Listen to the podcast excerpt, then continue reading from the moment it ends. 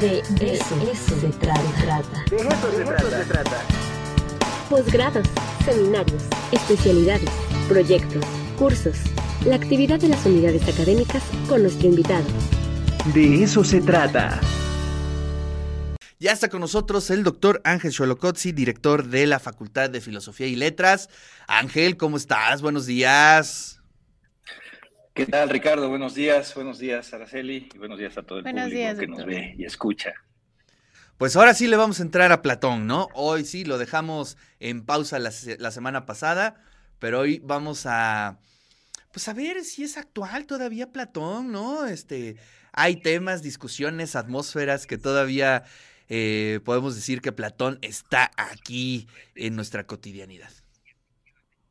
Sí, eh, bueno, pues Platón es el, pensador eh, central para, Occidente, ¿no? Hay que recordar solo lo que decía Whitehead, que toda la filosofía occidental no son sino notas a pie página al pensamiento de Platón, y eh, efectivamente Platón puso sobre la mesa múltiples cuestiones, problemas, que aunque no hayamos escuchado nunca de Platón, la propia tradición nos lo ha marcado, nos lo ha señalado, ¿no?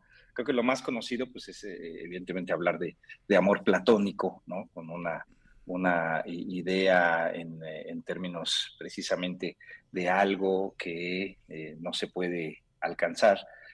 aunque curiosamente, lo, que, lo que señala Platón es que lo, lo real eh, se expresa precisamente en ideas, ¿no? El término idea y eh, eidon en, griego eh, remite a aspecto, ¿no? Plantea el, aspecto, es decir, el, aspecto verdadero o real de las cosas, ¿no? Para Platón, esta dimensión ideal sería el ámbito en el que estarían las cosas. Y de ahí, claro, viene esta, esta imagen eh, de un amor platónico en términos de un amor ideal, de algo que eh, tendría que ser, que sería lo, perfecto y que la tradición nos ha, lo ha planteado en términos de, algo que quizás se queda de forma inalcanzable, aunque repito, para Platón eh, las ideas tendrían que ser alcanzables. Esa sería la meta y el objetivo realmente de vivir, saber lo que son las cosas y para saber lo que son las cosas se tendría que conocer esta ah, dimensión ideal.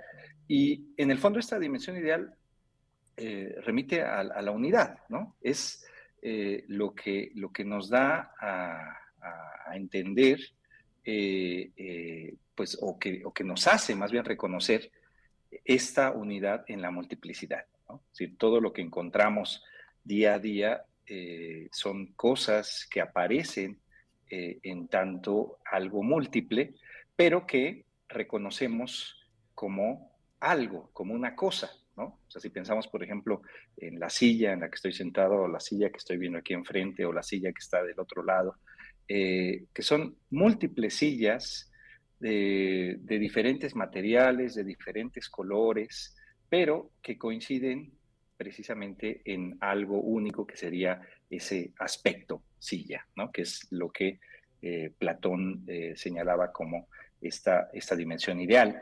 Eh, y digamos, decía yo que esto, esto forma parte de la manera en la que usualmente conocemos, ¿no? Si preguntamos a, a, cualquier persona sobre, sobre eso, ¿no? sobre una silla o sobre una mesa o sobre puertas que, que vemos, finalmente le preguntamos cómo saben que es una puerta o cómo saben que es una silla, o cómo saben que es una mesa, ¿no? Pues van a remitir precisamente al término idea, generalmente, ¿no? O forma, que también es eh, eh, pensado en ese, en ese sentido, ¿no? Es decir, eh, ¿cómo sé, cómo reconozco que es una silla?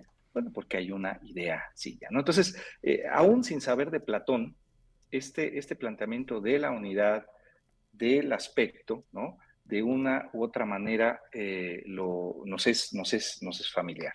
Pero eh, quizás hay, un, hay, hay un punto que, quisiera destacar y eh, que muestra esta, esta actualidad de, Platón más allá de este problema entre la multiplicidad y la unidad.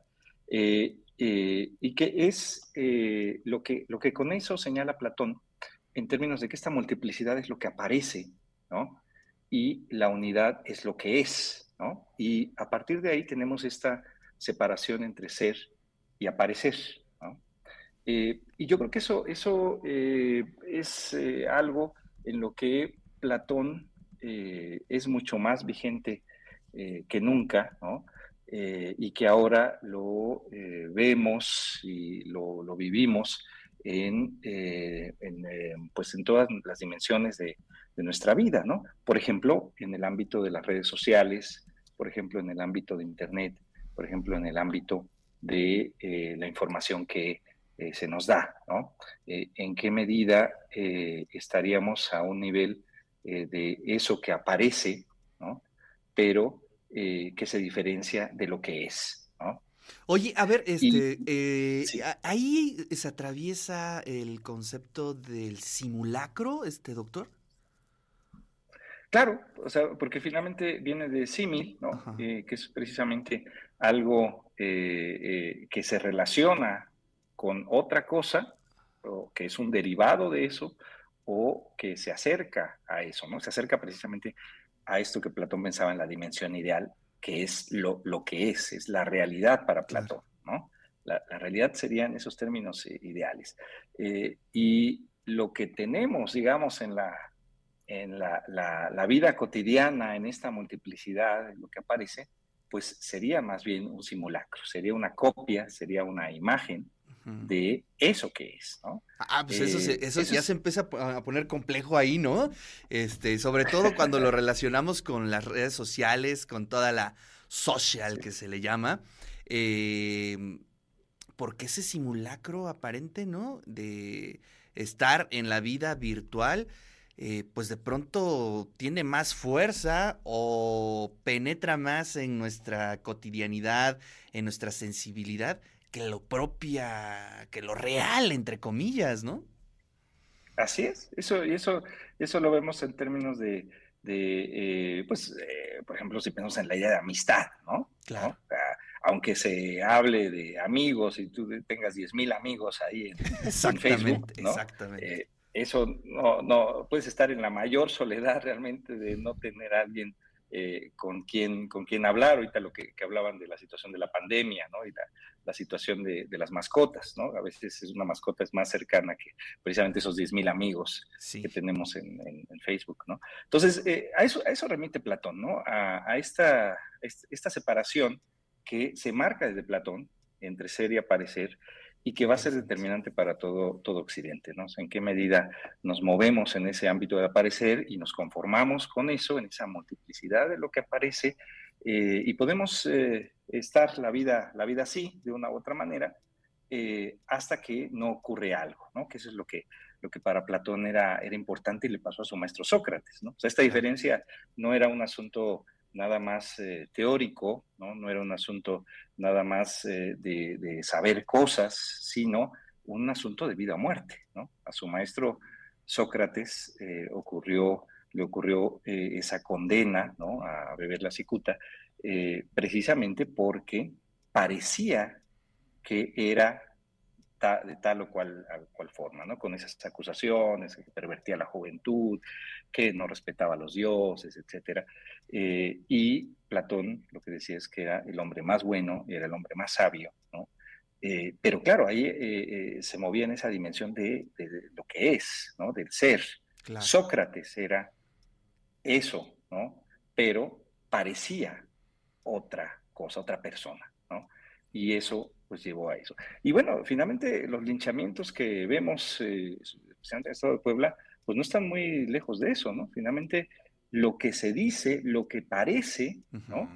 Eh, pues lleva a una situación de vida o muerte. ¿qué, qué, ejemplo estás poniendo, eh? Y bueno, pues este, en el contexto eh, histórico, pues Canoa, ¿no? Es yo creo que un momento paradigmático en, en nuestro estado. Y es cierto, es decir, eh, hay una gran diferencia, ¿no? Entre lo, lo que se decía, lo que parecía y lo que es, ¿no?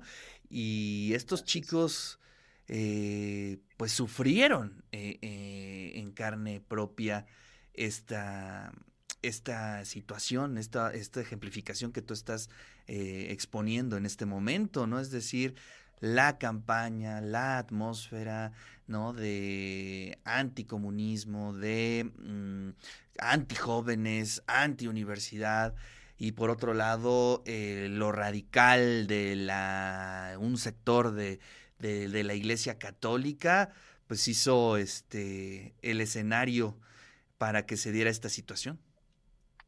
Así es, así es. Sí, ese es, ese es la, el, problema que, detectó Platón, ¿no? Eh, eh, efectivamente, que podemos movernos nada más a ese nivel, a nivel de lo que aparece, eh, lo que se dice, y no saber realmente lo que son las cosas, ¿no? Y por eso entonces marca esa diferencia y la necesidad de ligar el saber con el ser. Realmente, en pues términos de verdad, en términos de lo que son las cosas.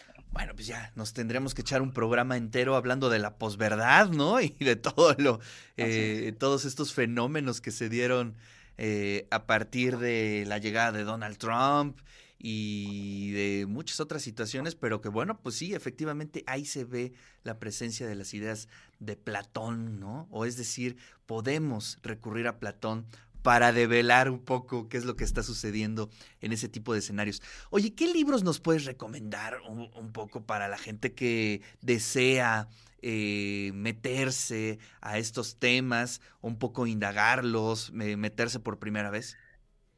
Eh, creo que eh, en el caso de Platón es el, el, único caso, de los pocos casos en filosofía, que podemos recomendar directamente al autor, ¿no? Eh, en muchas ocasiones cuando, cuando preguntan por filosofía, a veces eh, hay textos eh, complicados, de difícil acceso, pero en el caso de Platón es una delicia, ¿no? Realmente los diálogos, como fueron escritos, pues fueron escritos para no filósofos, ¿no? Recordemos que Platón fundó la academia y en la academia pues estaba un grupo de iniciados eh, pero los textos, si es que hubo textos en la academia, no eh, se conservaron. Hay toda una interpretación que habla eh, que no había escritos, ¿no? la doctrina no escrita de Platón, que era precisamente para los iniciados, digamos, los expertos en la academia. Pero para los que no estaban en la academia, Platón escribió o dictó sus diálogos. Entonces, realmente los diálogos de Platón es la mejor introducción que podemos tener a la filosofía. Entonces, pues directamente a Platón, ¿no?